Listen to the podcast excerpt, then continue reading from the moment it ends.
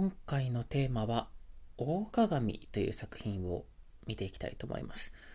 大鏡というのはこちらは歴史物語でございます。歴史物語というのはいわゆる歴史書っていうものとはまたちょっと違った形で歴史を綴ったものなんですね。で代表的なものに鏡とつくもの。大鏡、今鏡、水鏡、増鏡というものがあります。まあ、司教、4つの鏡と書いて司教とも申します。その中の一つが大鏡という作品なんですね。で、この大鏡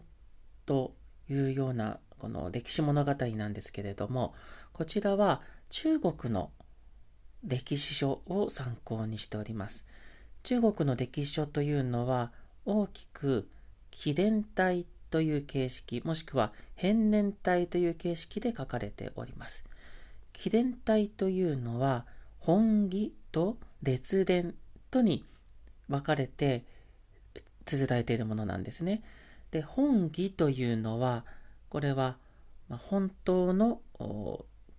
世紀末の木ですね、えー、と書いて本義と言ったりしますけれどもこちらは王様まあ、日本で言えば天皇の歴史について書かれている部分なんです。ある天皇がどのようなことをやってきたか。一人の登場人物に注目してその模様を描く。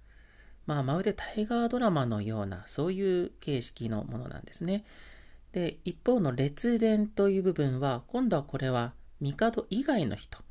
まあ、中国で言えば王様以外の人の同じようなある人を主人公にして物語形式で書いていくような部分。こちらを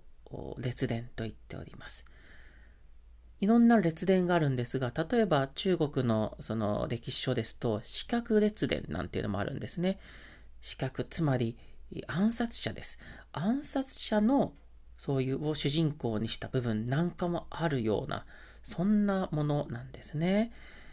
ですからこの記伝体の面白いところは、ある人を主人公にして、その人の歴史、その人の身に起こった出来事をそれぞれ綴っていくんですね。で、それ、それを何人か、いろんな人々のものを重ねていくことによって、全体として歴史を描いていくという形式なんです。一方の変年体というのは、まあ、年を編むと書いて変年体なんですけれども、あのこの変年体というのはその出来事をその順番に書いていくというようなものですね。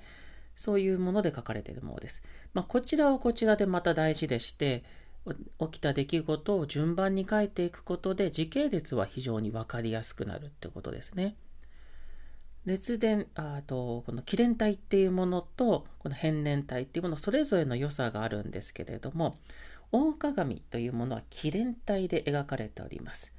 つまり帝の歴史とそしてそれ以外の歴史とに分かれております。でただとは言ってもですねこの大鏡というのはですね特に藤原道長の歴史と言ってもいいようなものなんですね。あの藤原氏っていうものがどのように栄えてきたかそして藤原道長が一体どのような素晴らしい人物なのかということが描かれていくんですね。で、え同じようにこの藤原道長について、えー、書かれたものっていうものが、まあ、映画物語っていうものがあるんですね。こちらも歴史物語なんですけれども映画物語、まあ、栄える花と書きます。あのお花の花ですね。栄える花と書いて映画物語。